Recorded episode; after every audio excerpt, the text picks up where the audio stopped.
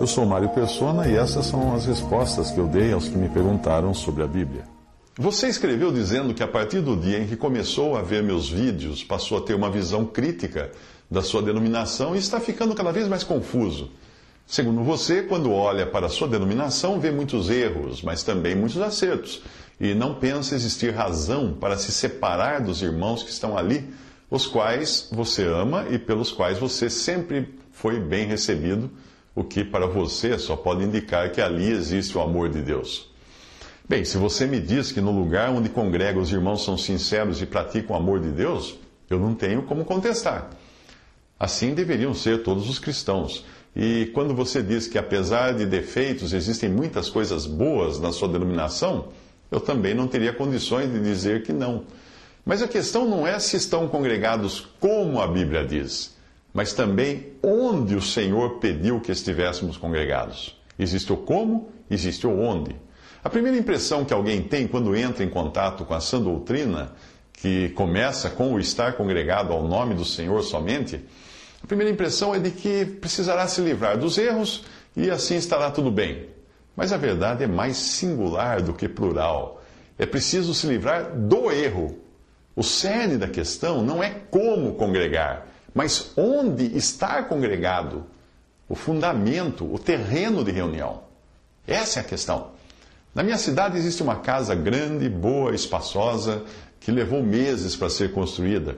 E assim que terminou o acabamento, alguém entrou em contato com o dono da casa e disse que ele precisaria pagar pelo terreno onde construiu a casa.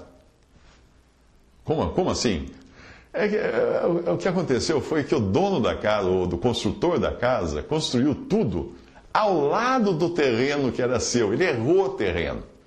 E terminada a construção, o verdadeiro dono do terreno se apresentou exigindo uma reparação e troca de escritura que ia custar para ele um bom dinheiro, não é?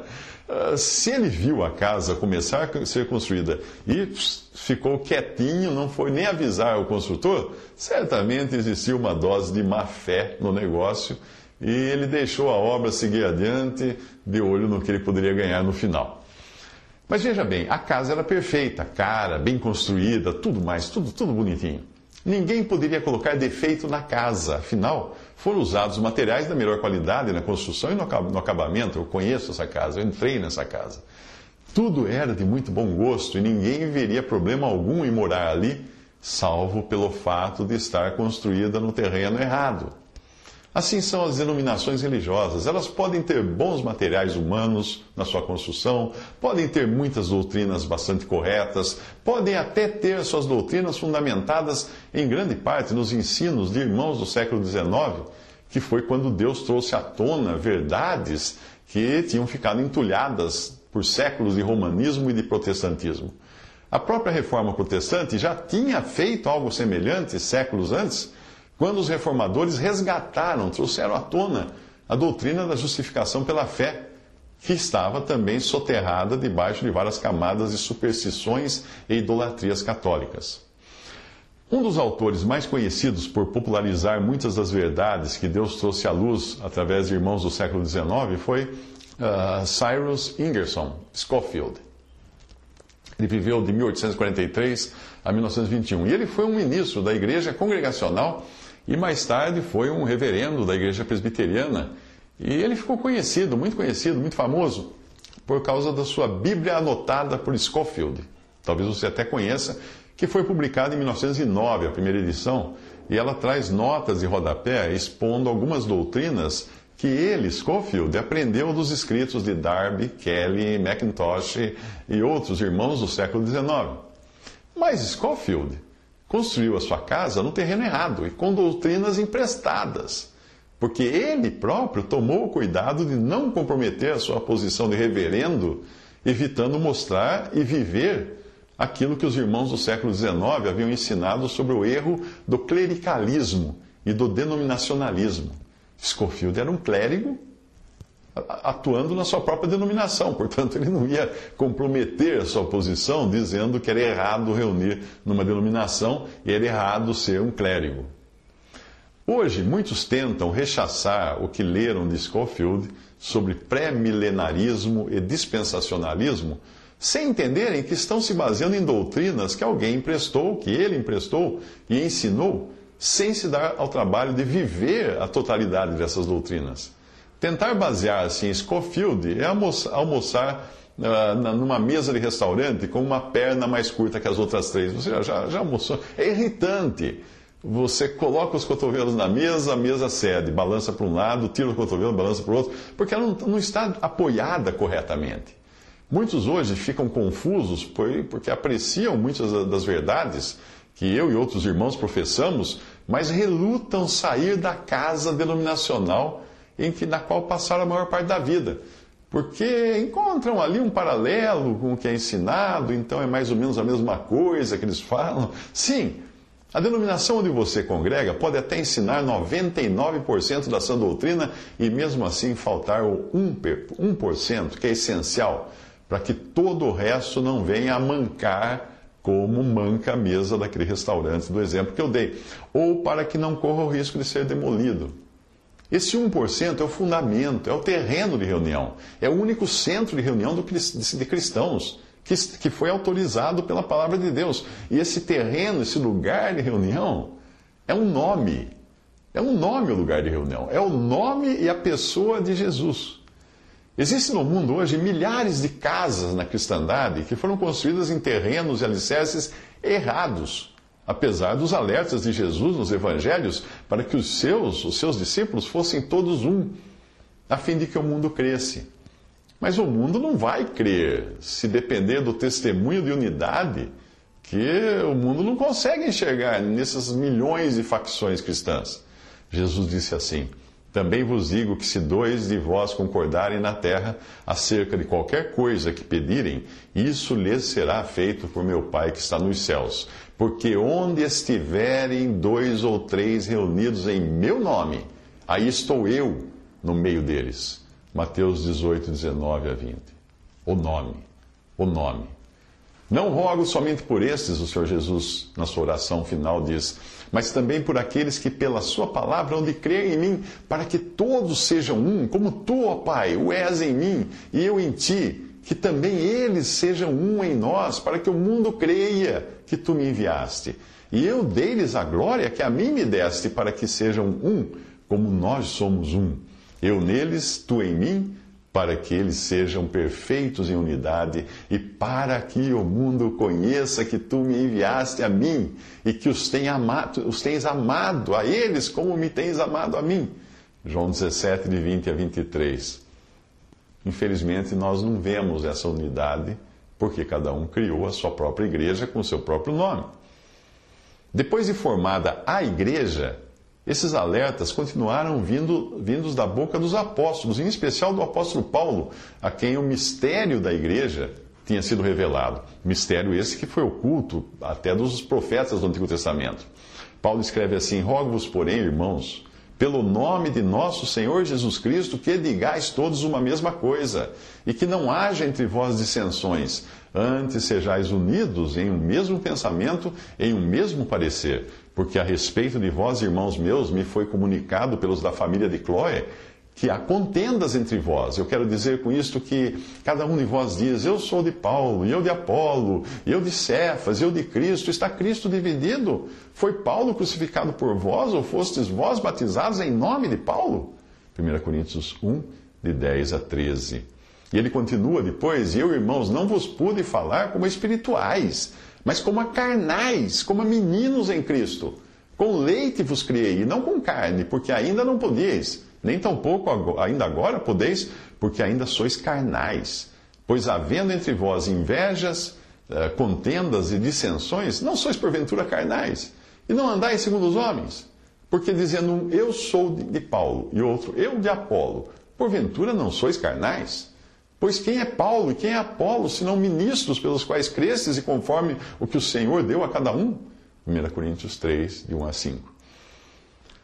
Numa outra passagem está escrito assim: Assim nós, que somos muitos, somos um só corpo em Cristo. E em outra passagem diz: Porque nós, sendo muitos, somos um só pão e um só corpo, porque todos participamos do mesmo pão. E mais em outra, há um só corpo e um só espírito, como também fostes chamados em uma só esperança da vossa vocação. Romanos 12, 5, 1 Coríntios 10, 17 e Efésios 4, 4. Em vista disso, eu pergunto a você: você consegue enxergar um só corpo quando vê as milhares de seitas em que se transformou a cristandade? Eu não estou questionando a salvação das pessoas que estão espalhadas por essas agremiações criadas por homens, mas eu estou questionando a validade do testemunho de pessoas que dizem estar congregadas ao nome de Jesus, mas que funcionam como clubes, dos quais você deve se tornar sócio. Quando Cristo vier buscar a igreja, que é dele, você acha que uh, ele levará também essas igrejas, organizações, templos? Ou você acha que ele levará apenas os salvos dentre essas pessoas, ou dentro dessas organizações? Quando Cristo olha para a sua igreja, ele vê a totalidade dos salvos. Ele não vê os grupos que os homens criaram e denominaram, batizaram com nomes, diferentes nomes a seu bel prazer. Não. Nos evangelhos nós já encontramos divisões entre os próprios judeus, que eram um restante do povo uh, uh, original de Deus e esses que sobraram em Jerusalém, na Judéia, eram basicamente descendentes das tribos de Judá e Benjamim só, de duas tribos. As outras dez tribos acabaram dispersas entre as nações e são hoje difíceis de serem identificadas, não impossíveis até, ah, por terem perdido a sua identidade. E sabe como, como que isso começou? Com a revolta de Jeroboão, que edificou para si altares fora de Jerusalém, que era o centro divino de adoração, o, o lugar que Deus havia colocado o seu nome. E aí Jeroboão convidou o povo a sacrificar e adorar nesses altares alternativos.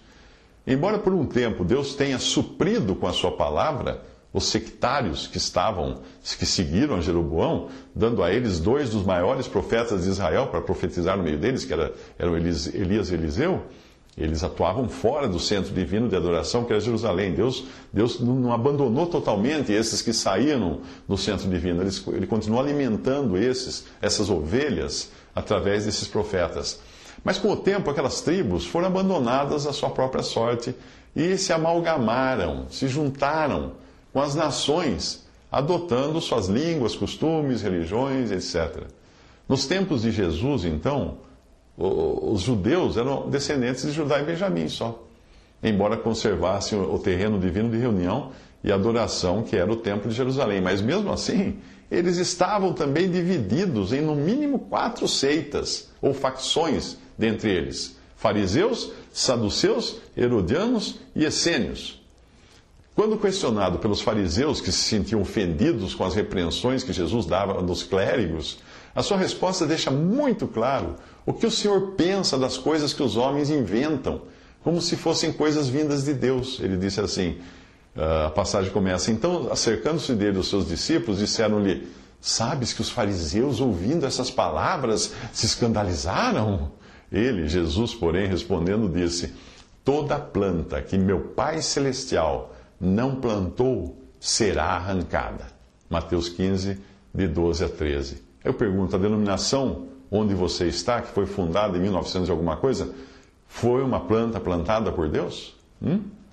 Voltando ao caso da casa construída no terreno errado, felizmente o dono da construção e o dono do terreno chegaram a um acordo que deve ter custado ao dono da casa, da construção, eh, muito mais do que o custo do terreno que ele comprou para construir a casa. Mas ele não precisou demolir a casa, ele não perdeu a casa, não precisou entregar a casa para o dono do terreno, porque ele construiu com tanto esmero aquela casa e o dono do terreno poderia ter exigido: o terreno é meu, o que tiver em cima dele é meu também. Por isso eu chamo a sua atenção para olhar não para as paredes, portas e janelas, ou seja, não olhar para os irmãos e as doutrinas com as quais você está associado. Olhe para o terreno. Confira se o terreno é o terreno de um só corpo ou é o terreno divisivo. Se tiver um nome, já começa por aí, que não é o terreno de um só corpo, porque tem um nome. Paulo falou assim, criticou aqueles que falavam, eu sou de Pedro, eu sou de, de Paulo, eu sou desse, eu sou daquele. É a mesma coisa hoje, eu sou batista, eu sou presbiteriano, eu sou Assembleia de Deus, eu sou isso, eu sou aquilo. Como pode ser uh, um terreno de um só corpo se outro nome foi acrescentado ao nome de Jesus para identificar as pessoas que congregaram ali? Como? As pessoas congregadas e identificadas por outro nome, além do nome de Jesus, podem testemunhar que são um corpo com todos os salvos por Cristo na face da terra? Podem elas fazer isso? Não.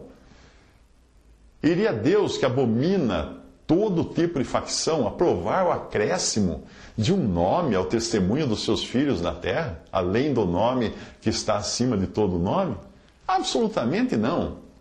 Iria ele aprovar a regra da maioria das religiões que exige que você se faça membro daquela organização para participar? De jeito nenhum. Então pense nisso. Não é o como congregar, ou as pessoas com as quais você está congregado. A questão é onde, o terreno sobre o qual você tem construído o seu testemunho. Se você reparar no contexto em que Jesus apresentou a conhecida parábola da, da casa na rocha, verá que ela vem depois de o Senhor chamar a atenção para os falsos profetas, que fariam tudo parecendo como se as suas práticas fossem autorizadas pelo Senhor, mas não eram por mais parecidas que fossem, mesmo que eles profetizassem em nome de Jesus, expulsassem demônios em nome de Jesus, fizessem maravilhas em nome de Jesus. A passagem diz assim: Acautelai-vos, porém, dos falsos profetas que vêm até vós vestidos como ovelhas, mas interiormente são lobos devoradores. Nem todo o que me diz Senhor, Senhor entrará no reino dos céus, mas aquele que faz a vontade de meu Pai que está nos céus. Muitos me dirão naquele dia: Senhor, Senhor, não profetizamos nós em teu nome? Em teu nome não expulsamos demônios? Em teu nome não fizemos muitas maravilhas? Então lhes direi abertamente: Nunca vos conheci, apartai-vos de mim, vós que praticais a iniquidade. Todo aquele, pois, que escuta estas minhas palavras e as pratica, assemelhá-lo-ei ao homem prudente que edificou a sua casa sobre a rocha.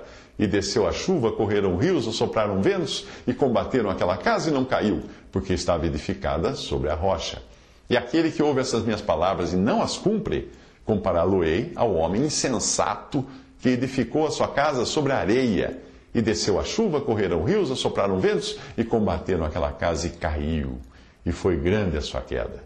Mateus 7, 15 e versículos 21 a 27. Lucas, no seu evangelho, repete de forma reduzida a mesma parábola, chamando a atenção para não irmos além daquilo que está escrito na palavra do Senhor. O que, obviamente, é o que fazem as denominações ao acrescentarem outro nome para identificar seus membros e adicionarem também usos e costumes sem base bíblica, uh, ou sem fundamento no, no cristianismo, que são usos e costumes da lei mosaica que foi dada outrora, na antiguidade, para o homem na carne, não para o cristão guiado pelo Espírito. Veja a passagem. Por que me chamais Senhor, Senhor, e não fazeis o que vos mando? Hum? Todo aquele que vem a mim e ouve as minhas palavras e as pratica, eu vos mostrarei a quem é semelhante. É semelhante a um homem que, edificando uma casa, cavou, abriu profunda vala e lançou o alicerce sobre a rocha. Lucas 6, 46 a 48. Então eu termino repetindo estes versículos para que você pergunte a si mesmo se o sistema ao qual você está ligado, ao qual você pertence e no qual procura adorar a Deus foi algo plantado ou construído, não apenas segundo aquilo que o Senhor ordenou, mas em cima do terreno de um só corpo que Cristo estabeleceu. Tudo que for plantado ou construído num terreno inventado pelos homens não permanecerá. Vai ruir. Ele, porém, respondendo, disse: Toda planta que meu Pai Celestial não plantou será arrancada. Mateus 15, versículo 13. Ora, o que planta e o que rega são um, e cada um receberá o seu galardão segundo o seu próprio trabalho, porque de Deus somos cooperadores, lavoura de Deus, de Deus, edifício de Deus sois vós. Segundo a graça de Deus que me foi dada, lancei o fundamento como prudente construtor, e outro edifica sobre ele. Porém, cada um veja como edifica, porque ninguém pode lançar outro fundamento além do que foi posto, o qual é Jesus Cristo.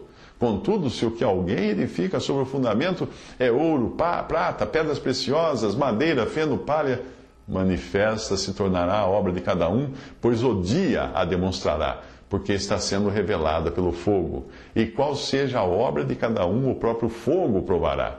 Se permanecer a obra de alguém que sobre o fundamento edificou, esse receberá galardão. Se a obra de alguém se queimar, sofrerá ele dano, mas esse mesmo será salvo, todavia, como que através do fogo. Não sabeis que sois santuário de Deus e que o Espírito de Deus habita em vós? Tudo isso está em 1 Coríntios 3, de 8 a 16. Portanto, eu volto a dizer a você: questione se o terreno onde está essa casa que você, que você usa para adorar a Deus é um terreno estabelecido por Deus sobre o princípio do um só corpo, ou é um terreno estabelecido por homens sobre o princípio de que há muitas igrejas, cada um com o nome que mais lhe agradar. Visite respondi.com.br. Adquira os livros ou baixe e-books. Visite 3minutos.net. Baixe o aplicativo